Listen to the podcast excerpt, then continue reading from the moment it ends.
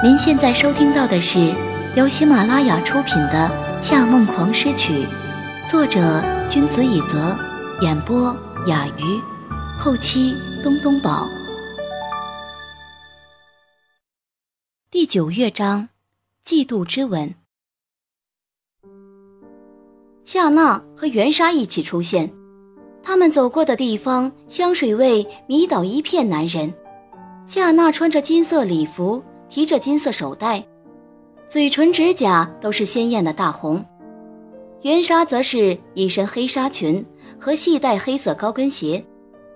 这条裙子设计得很妙，里面是斜边黑裙，外面却披着一层透明的几角腕黑纱，走动时轻纱微摆，顿时让冷艳的黑色透露着少女的心机。然而。袁莎竟然在宴会刚开始时脚下就有些不稳。在经过裴师身边时，他用微醉的语气对夏娜说道：“你哥他喜欢我。”夏娜瞥了眼裴诗，视若无睹地说：“你醉了，跟我出去，一会儿让他看见你这样，会更讨厌你。”他讨厌我？他才不讨厌我呢！袁莎摇摇手指头，他喜欢我，你知道为什么吗？因为他没拒绝我的吻，一个吻而已，那算不了什么。谁说的？你别瞧不起你哥，他可是夏承思啊，夏二公子啊。他虽然马上要变成穷光蛋了，但和柯泽那种渣男可不一样，他不会玩女人的。夏娜顿时有些不高兴了，皱着眉说：“你少拿苛责说事，男人从来不会拒绝主动的女人，何况你长得还算漂亮。现在在场的女人，你随便叫一个去给我哥献吻，我打赌他都不会拒绝，是吗？我们要不要打赌？”袁莎眼神迷茫的看看四周，最终指了指裴诗：“喂，你。”你去跟夏承思说，你要吻他，问他同不同意。裴师没理他。喂，你不是夏承思的小秘书吗？我是他女朋友，这是命令啊！他又等了一下，发现裴师没理自己，又继续问道：“怎么要我也付钱给你才干？”他做事就开始在手袋里翻东西。夏娜有些尴尬的压低声音。袁莎，你别闹了。袁莎还是不依不饶的拿出支票簿，在上面写了一排数字，然后在裴师面前晃了晃。怎么样？裴师嘴角有漠然的微笑。袁小姐，这点钱你是在打发要饭的吗？你还嫌少？袁莎把支票揉成一团扔了，又重新写了个价。如何？够了吧？裴师看了眼支票，干脆不理他了。好啊，夏家瞧不起我就算了，你这小秘书还敢瞧不起我？袁莎杏目圆瞪，直接在后面加了个零。这样你还敢嫌少吗？裴师微微笑着，用手指在那排数字后又画了个圈。好。本小姐有的是钱。袁莎加好零以后，指了指夏承思的方向：“你去问他，问了不管他亲没亲你，回来这支票都是你的。干嘛要和钱过不去呢？何况他早已猜到夏承思会一脸嫌弃的叫他滚蛋。”裴氏大大方方的接过支票，走到泳池另一边，见裴师走过来。夏承义斜飞的狐狸眼眨了眨，二哥，漂亮姐姐过来了。自从夏承义喜欢上了比他年长的某个女编辑，谁在他眼里都是漂亮姐姐。夏承思没理他，只是继续跟夏承杰讨论公司里的问题。夏承义又说道：“二哥，你和秘书姐姐一直都这样吗？”夏承思这才搭理了小弟：“什么意思？”穿衣服颜色款式都好配，平时是套装就算了，没想到连宴会装都一样啊！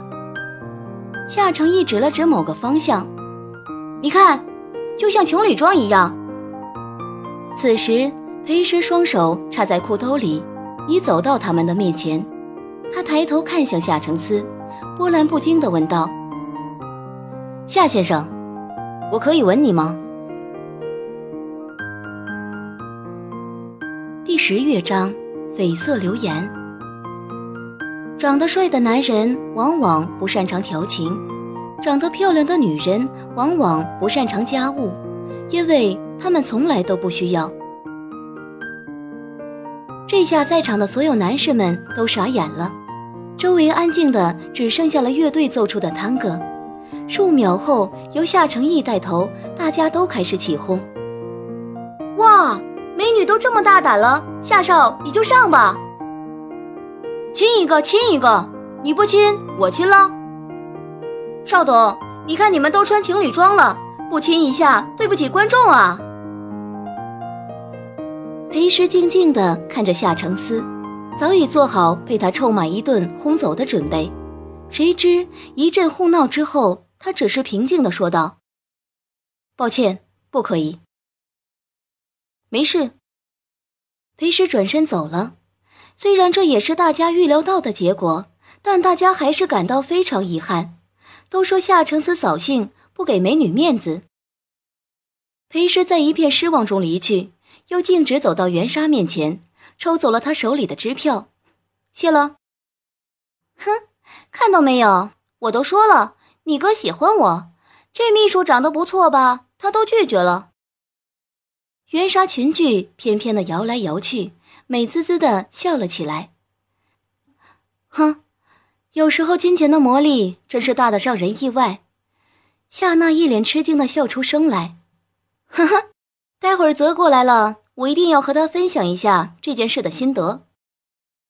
裴师没多话，继续回到原来的位置监督乐队。音乐表演结束后，夏成义引领客人进入住宅中。裴师把提琴乐队成员送出庄园，为韩月月叫了一辆出租车。上车前，韩月月低声说：“其实诗诗，如果初赛你能多回我几条短信。”我会表现得更好的。我知道了，下次我尽量陪你。裴师把叫来的出租车门关上，回去早点休息。嗯，晚安。韩月月用力挥挥手。裴师重新回到庄园里面，泳池依然被金蓝的灯光照得犹如仙境，但人已经走空了。这个时候，他心情有些不好。他也不愿意为了钱去做一些丢面子的事，可是如此简单就能筹集那么多资金，又确定夏承思不会亲他而为彼此惹来麻烦，不过说一句话而已，何乐而不为呢？只是，相对非常冷静的回绝，他更希望夏承思斥责他。他这样回答，总让他觉得心里有些不舒服。至于为什么不舒服，他又说不上来。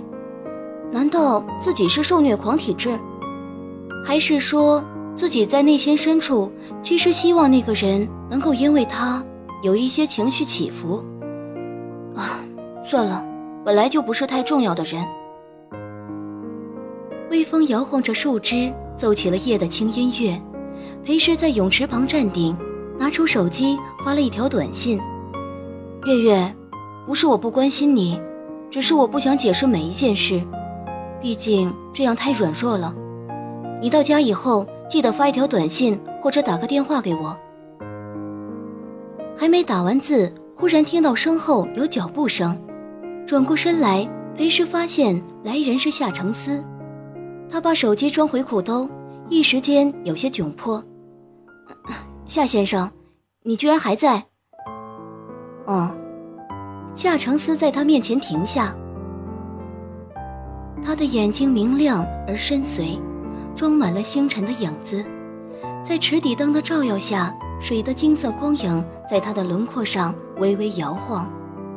可是气氛依旧尴尬又糟糕，裴时觉得心情更低落了。其实他和夏承思之间真的只是彼此的过客。但他并不希望在和他相处的时候发生不愉快的事。很显然，这几天他们之间的关系比陌生还要陌生了一些。明明打扮是帅气的中性风，坏心情却让他的气场完全弱了下来。对了，刚才的事我想解释一下，其实我只是根源。察觉到夏承思的头勾了下来。他下意识地抬起头，嘴唇却刚好碰上了他的唇，裴时整个人都僵住了，头脑乃至身体有电流窜过。他的第一反应是赶紧后退，然后笑着说是意外，但身体却被人操纵般，又数秒的呆滞。短暂的瞬间，夏承思已经搂住他的腰，把他揽到怀里，贪婪地吸吮他的唇瓣。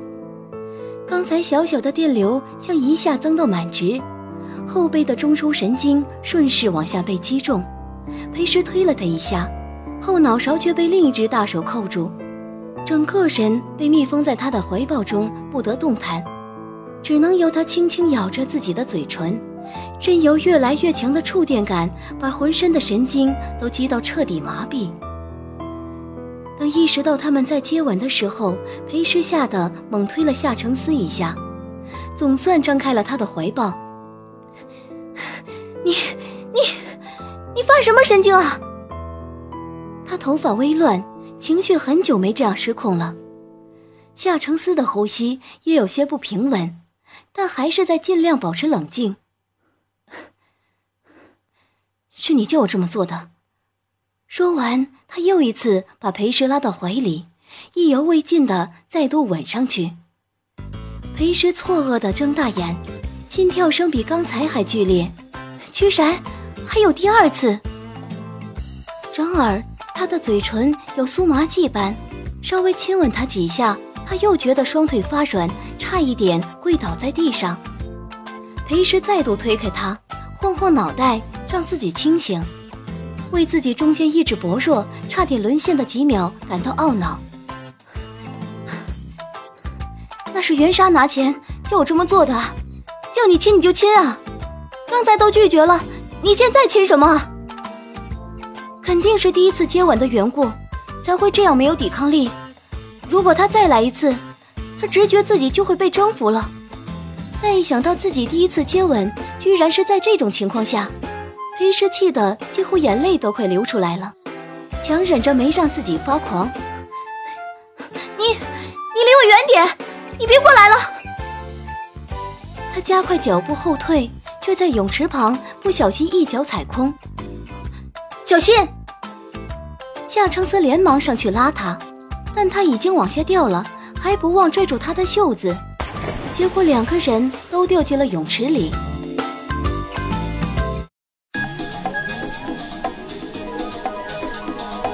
正在收听的是由喜马拉雅独家发布的《夏梦王诗曲》。半个小时后，严玲拿浴巾替夏承思擦头上的水珠，看着裴师的眼神，就仿佛在看一只藏匿千年、刚出水的尼斯湖水怪。裴师，夏先生是不能发烧的，你是怎么回事啊？裴师头发乱得像个鸟窝。烟熏妆糊掉，哭出了黑泪。他左手握着还在滴水的手机，右手握着糊掉的支票，一个字没回答，只沉默地盯着夏承思不动。听说夏承思掉泳池里了，很多人都出来看热闹。夏娜抱着胳膊，似笑非笑地说道：“哼，我就说我哥怎么出去打个电话就没回来了。哼，裴小姐。”你刚才找他索吻是为了玩游戏，我们都懂，但怎么现在就把他弄到水里去了？这番话一说出口，其他人都笑了起来，只有他身边的男人一直没有出声。那是刚到没多久的柯泽，他穿着一件发亮的盐灰色西装，袖子挽起，衬衫领口微微敞开，整个人散发着一如既往雅痞的调调。看样子，他的腿已经恢复的差不多了。只是不论大家说什么，他的目光始终都没有从裴时身上离开过。五年前，伦敦贝克街。即便入了夜，也人来人往的街道和现在并没有太大差别，依然复古而风韵犹存。街上没有高楼大厦，连银行都修建得如同旧时的城堡。灯具店和高脚杯专卖店橱窗里的商品精致华贵，在灯光下，器皿和价格都在闪闪发光。柯诗和柯泽从一家印度餐厅里走出来，想着柯泽刚留给服务生的小费，柯诗就忍不住横眼：“你怎么花钱还是这么大手脚？”柯泽把自己的围巾系在他的脖子上，笑着说：“哼，他们服务态度好，所以给小费，有什么不对吗？小费意思意思就可以了，有必要给这么多吗？”说到服务，欧洲人真是没法跟中东人比。你看这里的服务多厉害，几乎刚吃完一盘菜，叉子刚放在盘子上，服务生就过来把餐具收走了。你刚一吃完辣的东西，看看四周，他们立刻送纸巾过来。你知道在意大利、德国这种地方会发生什么吗？你挥挥手跟服务生说，Bill please，他们会直接把账单放在小费盘子里给你飞过来。说完，他做了一个扔飞碟的动作，柯诗禁不住扑哧一声笑出来。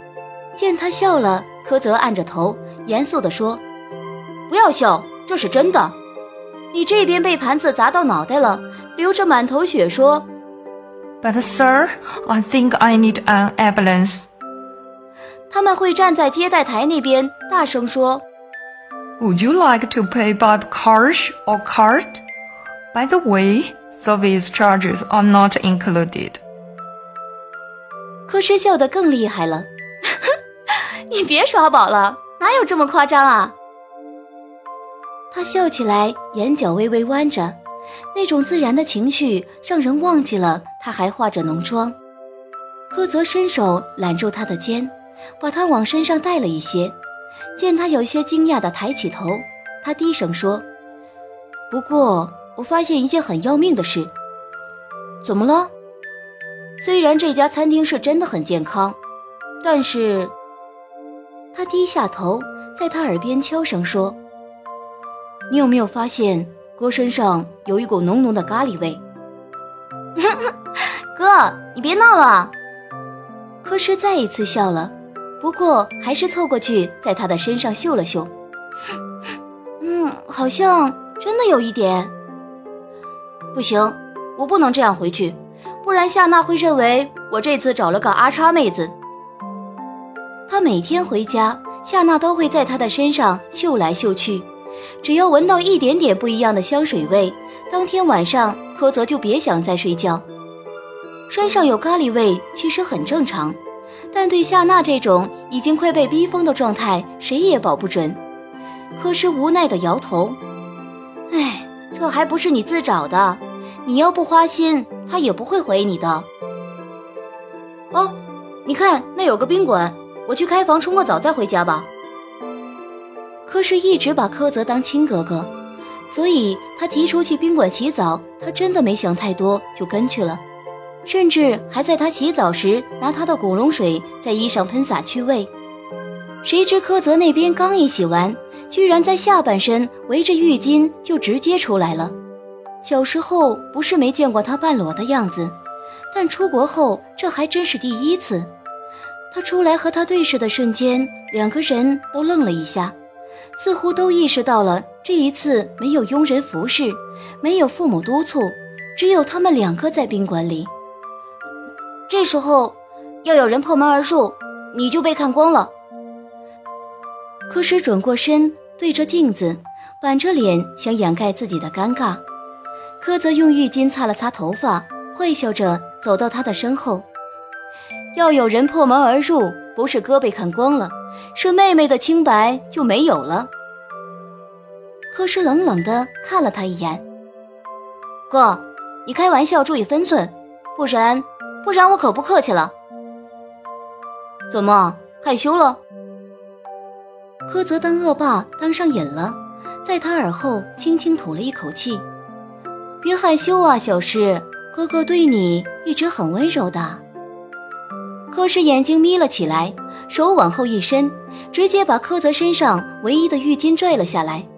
柯泽惨叫一声，赶紧把肩膀上的浴巾取下，盖住关键部分，狼狈的后跌几步，颤抖的指着他：“你、你、你、你、你！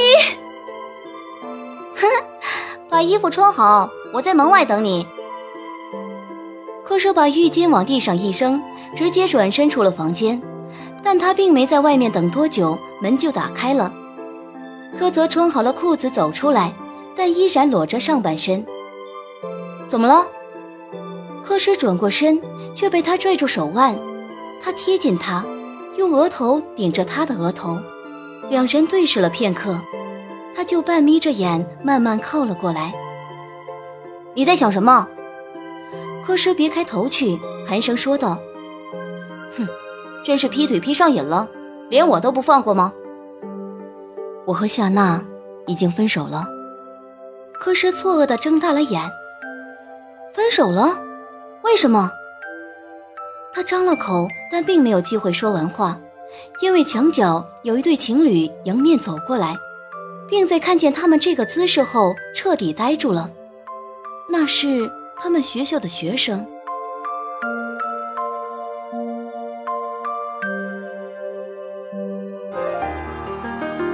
听众朋友，您刚刚收听到的是由喜马拉雅出品的《夏梦狂诗曲》，作者君子以泽，演播雅鱼，后期东东宝。更多精彩有声书尽在喜马拉雅，感谢您的收听。